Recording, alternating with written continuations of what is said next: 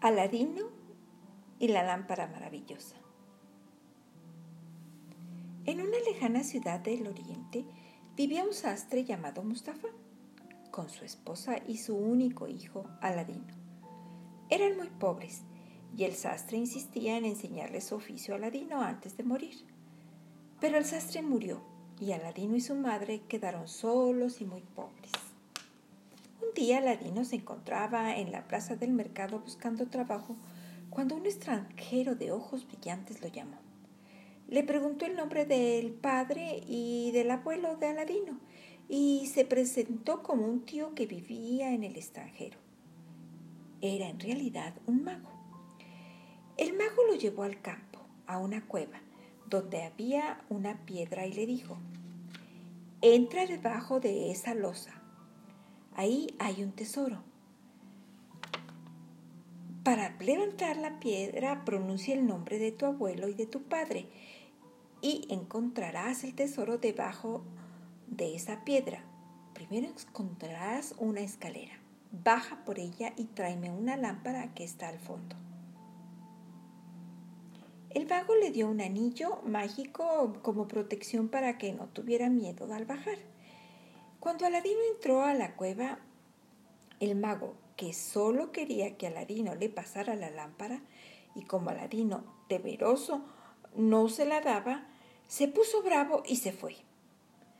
Aladino, asustado, quedó dentro de esa cueva atrapado.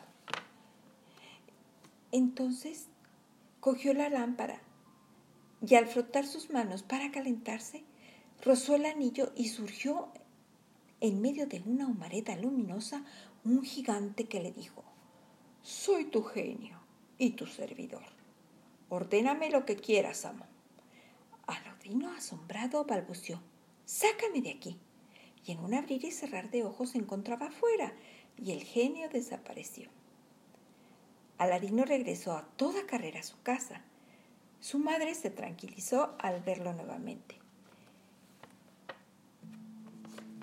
Pero tuvo que decirle la verdad. No tenía nada de dinero para prepararle de comida. A Aladino se le ocurrió entonces vender la vieja lámpara que había encontrado en la cueva pero antes la limpiaría para que pareciera nueva y venderla mejor. Apenas empezó a frotarla, un nuevo genio apareció. Soy tu genio y tu servidor. Ordéname, amo. Tráenos comida, dijo la madre. Inmediatamente apareció una mesa llena de manjares y también un cofre con tesoros. Poco tiempo después, Aladina y la princesa Budul Budur se cruzaron cerca de las murallas de la ciudad y se enamoraron. Ella era linda y hermosa, y Aladino quería casarse con ella. La madre de Aladino le recordó que tenían guardadas las piedras preciosas que el genio de la lámpara les había regalado. Ella las había guardado para cuando su hijo quisiera casarse. Se presentaron entonces ante el sultán el padre de la princesa, con una copa llena de diamantes, esmeraldas y rubíes. Y pidieron la mano de la princesa Budul Budur. El sultán admiró las piedras, pero como no quería concederle la mano de su hija al hijo de un sastre, puso como condición que le parecía imposible de que Aladino pudiera cumplirle, que le trajera 40 copas más llenas de piedras preciosas. Aladino entonces ordenó al genio de la lámpara que cumpliera la condición y que además le construyera un castillo maravilloso para vivir. El sultán entonces tuvo que cumplir su palabra. Y se casaron Aladino y Budul Budur. Y fueron muy felices por un buen tiempo. Pero un día Pasó un comerciante cerca del castillo y se acercó a la ventana del palacio de Aladino diciendo, Compro lámparas viejas, dando a cambio lámparas nuevas.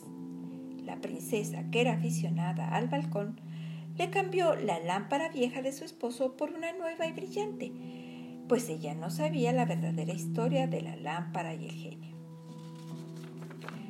El comerciante que había comprado la lámpara era el malvado mago que se había disfrazado de comerciante para recuperar la lámpara.